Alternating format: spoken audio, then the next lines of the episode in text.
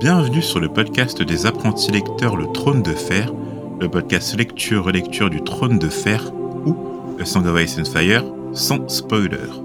On se retrouve aujourd'hui avec Guillaume. Me voilà. Et euh, on continue euh, sur notre lancée de, de reprise euh, du podcast. Euh, la dernière fois, j'ai dit que ça faisait longtemps, pratiquement un an qu'on n'avait pas enregistré. Euh, et là, on essaye de voilà de revenir sur des bases un peu plus régulières, on l'espère. On Et euh, on est parti aujourd'hui pour le chapitre 9, donc Aria 3 de A Clash of Kings. C'est ça. Euh, Alors vas-y, Guillaume, je te laisse faire ton résumé du coup.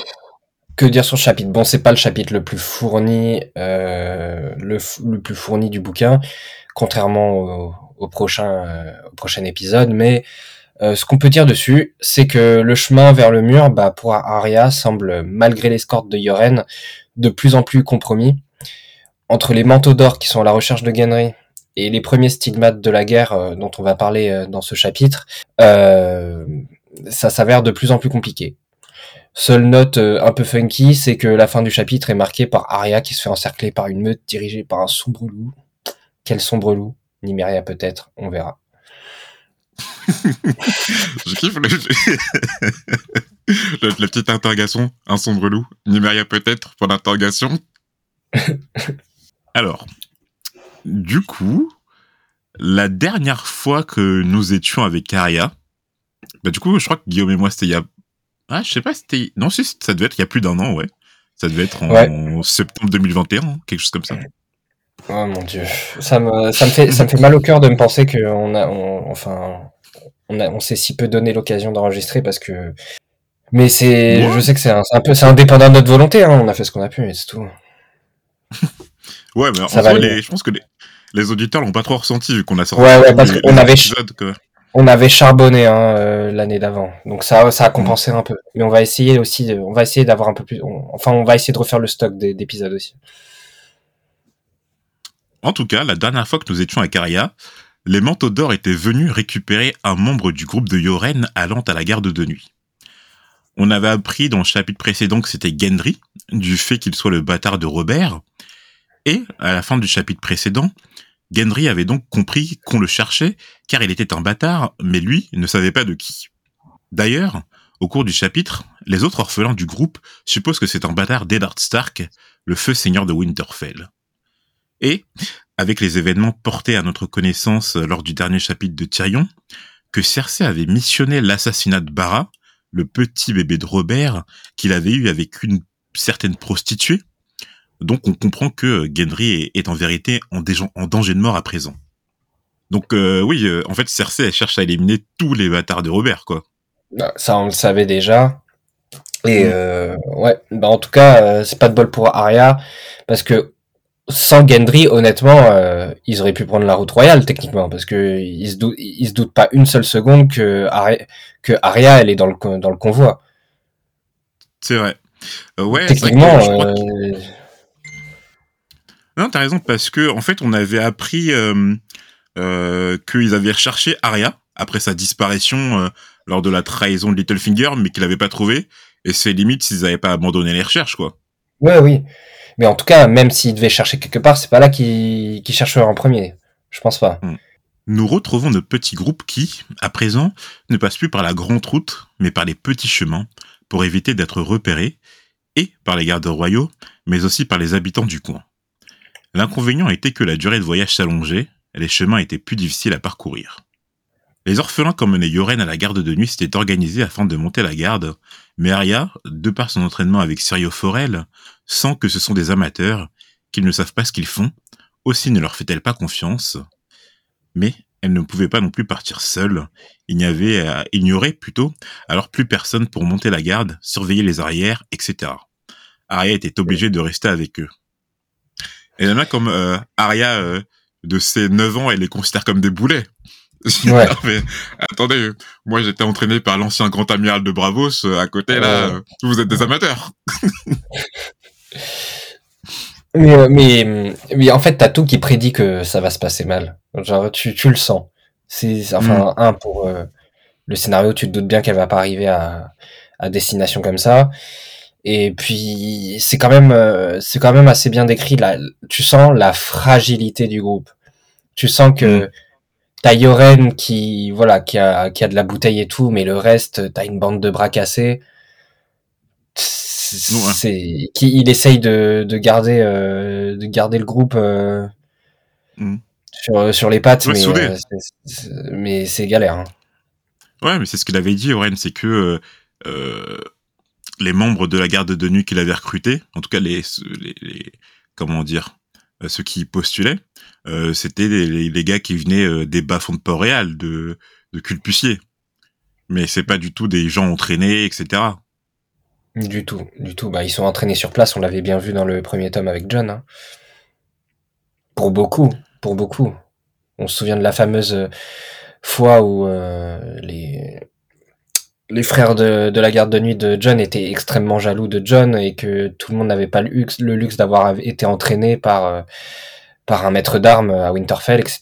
C'est, ah John, c'est John, c'est devenu euh, John, c'est devenu clairement le l'exception euh, parmi les frères de la garde de nuit.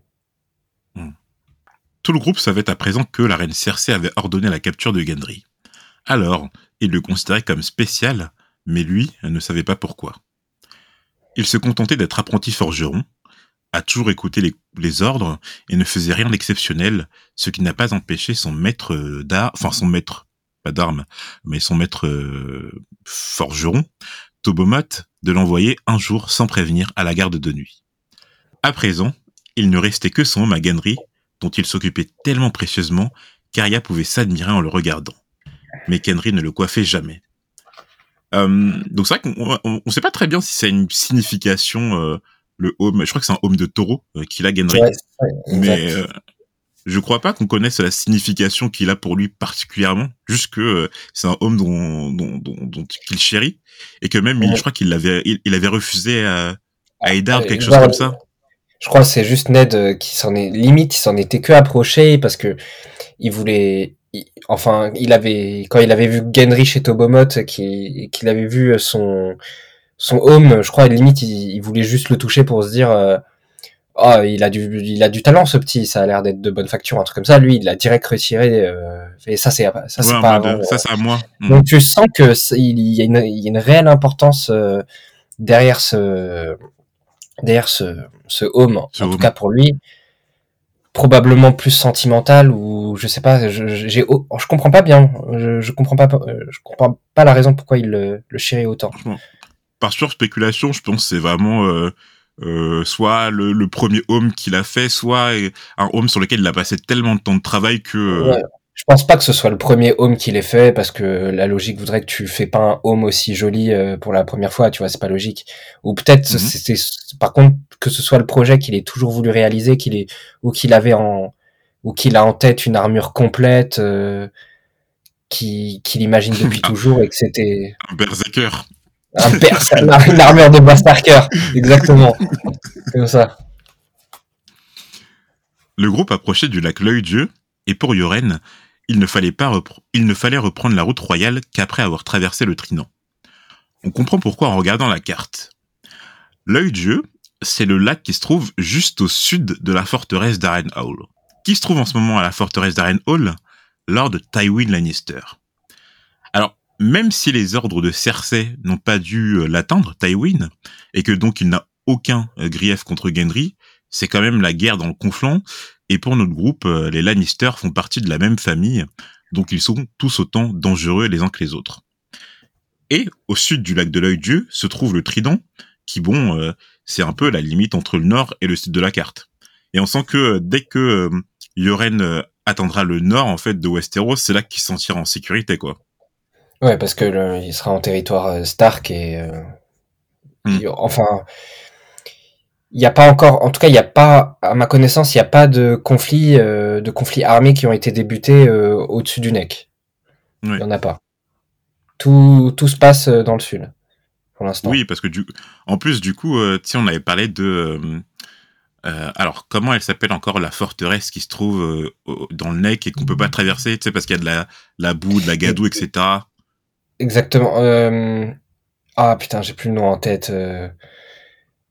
Quand on vous dit que ça fait longtemps qu'on n'a pas enregistré, c'est que ça fait Non, longtemps. mais même, tu sais que le, le nom, il me rappelle tout le temps euh, Kermoren Ah, dans. The Witcher. M- Maud Kailin, ah, putain, ça n'a rien à voir, mais Ouais. Maud Kailin, exactement.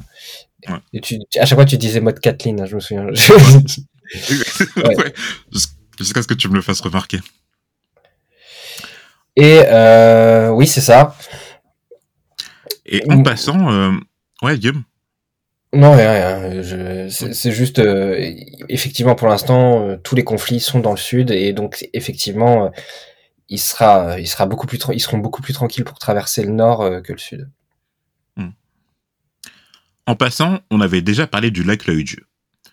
Euh, alors moi j'avais marqué quand j'avais écrit les chapitres, est-ce que tu te rappelles de l'histoire Mais je pense que c'était à une époque où ça faisait pas un an qu'on n'avait pas enregistré. Donc Alors, euh, je vois à peu près, je vois à peu près. Enfin, moi, j'ai une notion de tous les dans le sud, tous les barrals ont été coupés parce que la religion des sept a remplacé euh, la religion des premiers hommes. mhm, et euh, que sur euh, il y a une exception, c'est certains, euh, c'est certains, euh, c'est certains arbres cœurs de certains, euh, de certains forts, enfin de, cer- Mhm. de certains palais qui ont qui ont gardé un barral, quelques-uns, et euh, les, les barrals de, l'œil Dieu qui sont veillés par les euh, les hommes verts. exactement. Pour moi, c'est ça. Ça c'est ok. Non non mais c'est exactement ça. hein. Mais je crois que c'est dans un chapitre de Bran on avait app- appris un peu plus précisément euh, ce qui s'était passé au niveau du lac L'œil-Dieu. C'est que euh, donc du coup il y a 12 000 ans euh, survinrent les premiers hommes par le bras de Dorne, qui n'était pas cassé à l'époque, donc on pouvait passer de Essos à Westeros tranquillement. Et, euh, Et bon, c'est- premiers je- hommes, justement, C'est ça, le, le Brad Dorn, c'est donc c'est c'était un lien entre Westeros et Essos. Hmm. Et aujourd'hui, euh, je crois que c'est les degrés des pierres. Enfin, c'est les stepstones, euh, comme euh, si vous, vous voyez House of the Dragon dans les premiers, ils en parlent beaucoup euh, des stepstones Ouais. dans les premiers épisodes. Ouais. Et euh, bon, euh, ces premiers hommes, ils montaient des chevaux avec des épées en bronze. Et au fur et à mesure de leur installation, ces premiers hommes livrèrent une guerre, euh, enfin livrèrent au feu les arbres cœurs avec euh, les faces sculptées, ce qui provoqua une guerre entre eux et les enfants de la forêt. Et c'est à ce moment-là que les enfants de la forêt auraient utilisé la magie afin de casser le bras de Dorne et de bloquer l'arrivée des premiers hommes. Ok. La guerre Donc, fut euh, sanglante. Finalement, Ouais. attends. Donc du coup, c'est plutôt moi qui me trompe parce que c'est- c'est pas euh, c'est pas les Andals ou je, ou je ne sais qui euh, avec la religion des sept qui ont coupé les barrels, c'est les premiers hommes du coup. Euh, non, juste, enfin, alors les, les premiers, euh, les comment dire, les premiers hommes quand ils sont arrivés, oui, ils livrèrent certains euh, arbres cœurs au feu, mais du coup, à un moment donné, justement, ils sont alliés avec les enfants de la forêt, ou du moins il y a eu une entente, et Mhm. en fait, ils, ils ont continué à prospérer au, au sein de Westeros. D'accord, ok. Mais c'est pas eux qui ont abattu tous les barrals dans le sud. Ouais, exact. Ça, c'est les Andals Ok. après. Ok, très bien. Donc justement, c'est la suite du paragraphe, c'est que euh, la guerre fut sanglante des deux côtés, entre les premiers hommes et les enfants de la forêt, et par la raison, un pacte fut conclu entre les deux camps euh, dans la petite île au centre du lac L'œil-Dieu. Ils partagèrent l'espace des sept couronnes en- entre les deux peuples, et les premiers hommes jurèrent de ne jamais plus couper de barral. Ce pacte fut scellé avec des arbres cœurs, avec euh, justement les faces sculptées autour. Pardon. Ce pacte fut scellé avec des arbres cœurs avec des faces sculptées, euh, afin euh, qu'il soit sous le regard des dieux. Et c'est à ce moment-là que fut instauré l'ordre, l'ordre sacré des hommes verts pour assurer euh, la protection de l'île aux faces. Et donc c'est à ce moment-là que se termina l'âge de l'aube et que commença l'âge des héros. Très bien. En, en fait, on voit que vraiment que voilà l'âge de l'aube, quand on en parle, etc., on pense que c'est l'âge des enfants de la forêt, mais en fait, les premiers hommes, ils arrivèrent vraiment à la fin de l'âge de l'aube, et c'est le pacte entre les premiers hommes et les enfants de la forêt qui, f- pa- qui fait passer euh, enfin, l'histoire du temps en fait à l'âge des héros. Et comme tu dis, Guillaume, c'est après qu'il y a eu toute l'histoire avec les Andals qui, eux, ils ravagèrent vraiment tous les arbres, etc., quoi. Dans le sud, en tout cas. très bien. Le groupe avait à présent utilisé toutes les réserves de nourriture qu'ils avaient emmenées de Port-Réal. Aussi devait-il chasser, cueillir, braconner, chaparder pour en trouver.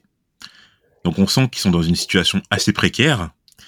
Et Yoren fait la remarque qu'auparavant, on respectait la garde de nuit et que même les grands seigneurs prenaient plaisir de les accueillir dans leur château. La situation avait assez changé de ce qu'on voit depuis le début du premier tome. Euh, mais euh, bon, on s'était déjà fait la remarque que l'ordre de la garde de nuit avait perdu de son prestige, pas seulement du regard extérieur, comme on l'a compris avec les remarques de Tyrion à John, mais aussi des personnes qui la composent. Euh, alors, je crois que j'ai pris dans mes, comme exemple dans mes notes que dans le chapitre précédent de John de Aseoka, on avait vu que, par exemple, il y avait une bibliothèque assez fournie au mur dans laquelle euh, euh, je crois que Sam il cherche des cartes justement pour préparer l'expédition au-delà du mur. Et ce qui paraît drôle à présent, vu que en fait maintenant 95% des gens qui composent la garde de nuit ne doivent pas savoir lire quoi. Ah, c'est terrible. C'est catastrophique. Donc c'est un peu ce que tu disais Guillaume au début de l'épisode là, que euh, en plus en fait euh, bon là, on vient de dire la, la, la, la baisse de prestige mais c'est que les gens les respectent plus quoi. Comme le corps médical hein. non j'abuse hein, j'abuse. Je retire ce que j'ai dit. Au cours du chapitre et de leur traversée un des hommes du groupe de Yoren aperçoit un campement composé d'une vingtaine d'hommes et avec comme bannière un solo jaune et noir sur champ d'ocre pour information euh, supplémentaire euh, qui n'est pas suffisante. j'ai cherché, euh, j'ai cherché par curiosité. C'est la maison Mayat, donc hmm. qui, est vassale de Lannister. Donc ils ont quand même bien fait d'esquiver. ouais. C'est, j'ai, moi j'ai regardé c'était quelle maison vassale, j'ai vu ça, je fais bon, tant mieux. Hmm. Enfin, tant mieux qu'ils aient esquivé quoi. Mais justement, en fait, on se dit, mais en fait, c'est ce qu'on dit au début du chapitre, c'est que en soi, ils n'ont pas de raison d'esquiver les Lannister, vu que les Lannister ne sont en dehors de ceux de Port-Réal, ne sont pas au courant qu'il faut capturer Ganry, tu vois. Donc pour eux, c'est juste euh, une banque de cocards est la garde de nuit. Ilan, est-ce que tu peux me dire comment t'en es si sûr que que en dehors de Port-Réal et en dehors des manteaux des manteaux d'or, ils aient pas euh, ils aient pas euh, hors de la capture de parce que c'est un truc de Cersei en fait. C'est genre Cersei qui pète un câble et qui se dit il faut éliminer tous les bâtards. Mais par exemple, ouais, Tywin il est pas dans ce délire là, il est pas ouais. ouais. Elle, a pas considéré qu'il fallait mettre euh, au courant Tywin nécessairement ouais. Hmm. Ouais, c'est un truc sur lequel elle est psychote euh, pour le coup plus que Tywin. Tywin il est il doit être plus focus sur autre chose. C'est possible. Après je, je pense hein, mais déjà Cersei je pense même pas que tu sais par exemple elle a même pas parlé euh, à Tywin du fait que Arya avait disparu. Donc je pense pas que c'est le genre de partager ces informations à son daron. Hmm. Pas celle-là en tout cas. Ouais. Une nuit où ils marchaient, l'un des orphelins du groupe sentit un feu et ils y passèrent le lendemain. C'était un carnage. Les champs étaient calcinés, les animaux massacrés, les cadavres empilés. On n'était plus en sécurité dans le conflant. Donc voilà, on avait déjà dit, mais on sent que Gregor Clegane, il a fait du sale. Il a fait du sale dans le conflant. c'est là, où euh, ce chapitre, il a pas il a pas beaucoup beaucoup d'intérêt, mais là, il, t'amène un personnage au milieu des ravages, quoi. Il te, il te, les montre enfin plus que les bruits de couloir, comme quoi Gregor Clegane est un affreux monstre qui, qui, qui met le conflant à, feu et à sang. Là, tu le vois, c'est du concret, quoi. Et en fait, quand je dis ces chapitres, ça me rappelle un, sentiment, je crois, avoir perçu lors de, je sais pas, lors de mes précédentes lectures, quand je lisais ces chapitres dans le conflant et que je les ai la nuit. Et en fait, il y a une ambiance vraiment, euh, je sais pas, il y a une ambiance vraiment pesante en fait dans le conflant, je trouve, où t'as des corps empilés partout. Moi, je me demandais, franchement, dans mes dans mes précédentes lectures, mais comment les habitants, ils pouvaient encore y vivre, quoi. Que ce soit dans le chapitre ou dans les chapitres précédents et les chapitres suivants, il y a une sale ambiance dans le conflant. C'est sûr. Tu vois, quand tu vis en temps de guerre dans, enfin, moi, j'ai jamais vécu en temps de guerre, mais quand tu vis en temps de guerre dans, je sais pas, dans, dans les villages qui sont proches du, du centre ou etc. Euh, comment tu, tu fais pour euh, il doit y avoir un stress permanent en fait. Tu sors, euh, tu sors, tu peux te faire décapiter en trois secondes. Euh, tu sais pas sur qui tu vas tomber. Ouais, ouais, le moindre besoin vital euh, comme de l'eau et tout, ça devient, ça, tu risques ta vie quoi. T'es jamais sûr de. Mm. Oh, c'est horrible. Ils trouvèrent dans le village une mère estropiée, ainsi que sa fille de deux ans qui ne parlait pas. Yoren décida de les recueillir, mais la mère mourut le lendemain. On creusa une tombe afin qu'elle puisse avoir une sépulture digne de ce nom. C'est vraiment avec Arya qu'on commence à voir les horreurs de la guerre. Et euh, ouais, c'est ce que j'ai écrit, c'est que en fait, de par le point de vue d'Arya, on commence vraiment à voir ce qui se passe du point de vue du petit peuple, quoi. Que euh, c'est de la chair à canon. Enfin, c'est des dommages collatéraux, mais et, et juste que, que la, la que, que la, la, bourgeoisie entre guillemets et enfin, ne, vit pas du tout. Quand, vraiment, le petit peuple a aucun pouvoir sur ce qui se passe euh, entre les, les seigneurs. Non, que dalle. Un soir, Arya sortit pisser dans les bois et tomba nez à nez avec une meute de loups. Heureusement que le loup qu'elle croisa se détourna d'elle au moment où il la vit. Et euh, on avait sûrement déjà entendu parler de cette meute euh, lors du deuxième chapitre de Arya de Aseoka. Euh, alors, Guillaume, je te rappelle, il s'était arrêté la, la, troupe de Yoren dans une auberge et les rumeurs parlaient de meutes de loups incontrôlables dans le conflant et un certain Lord de Mouton aurait même essayé de les arrêter, mais lui et aucun de ses hommes n'étaient revenus de l'expédition. On avait pensé à Nymeria euh, dans cet épisode, vu l'avait abandonné près du Trident, mais euh, bon, aucune preuve tangible que Nymeria ne soit liée à ces événements. Ouais, c'est de la supposition et. Euh, hmm. Mais franchement, je t'avoue, je t'avoue que cet événement, j'en ai rien à foutre. Je. oui, non, mais c'est vrai. loups, sombre loup, loup, je. Oui, non, mais t'as raison. Parce qu'en fait, on peut se dire c'est qu'une supposition, mais en même temps, euh, je veux dire, à quoi ça sert de mm, comment dire d'évoquer des loups auprès d'Aria si c'est pas pour parler de Nymeria, quoi? Exactement, exactement. Je, je vois, franchement, je, pour le coup, je je vois pas trop. Je comprends totalement. Martin, je sais pas où il veut en venir avec ça. Moi, s'il veut conclure un, arc narratif euh, avec ça, je, je sais pas ce qu'il veut faire. Je... Hmm. En plus, euh, moi j'ai ma petite, enfin j'ai ma petite idée sur euh, la suite des événements. Forcément, j'ai vu la série euh, et tout. Je, je, je, sais pas ce qu'il va faire avec cet arc narratif de loup. Ouais. Je... Tu vois pas le. C'est vrai que parce que cet arc narratif de loup apparaît pas dans la série, mais du coup tu vois pas tellement le lien avec cet arc et le reste, enfin en tout cas la, suite que t'as vu dans la série, quoi. Ouais, en tout cas moi non. Là, j'y hmm. vois pour l'instant aucun intérêt. On verra, hein, mais. En tout cas, euh, le chapitre se termine par une discussion entre Arya et Yoren sur le fait que Arya voulait retourner chez elle, qu'elle avait peur, et que Yoren, essayant à sa manière, je pense, de la rassurer, lui disait euh, que qu'en 30 ans de mission pendant lesquelles il menait des recrues à la garde de nuit, il n'avait perdu que trois hommes. Donc, ce que tu disais, hein, Yoren, il a de la bouteille, euh, ouais. sent que voilà, c'est quelqu'un avec de l'expérience. Ouais, tu sens qu'il a une bonne expérience et que malgré ses airs de, de ces airs de gros rustre, euh, de gros rustre, euh, il est, il sait de quoi il parle et il sait, il sait agir quoi. Enfin voilà, on va terminer pour ce chapitre. Assez court, hein, mais euh, ça fait du bien d'avoir des chapitres, voilà, des chapitres assez light pour digérer. on espère que vous l'avez apprécié que euh, vous partagerez notre épisode, que vous le commenterez sur les différentes plateformes, euh, que vous nous enverrez des messages sur les réseaux sociaux, par mail, etc. Et puis on vous souhaite une bonne semaine jusqu'à la sortie, je l'espère, du prochain épisode. À la prochaine. À la prochaine.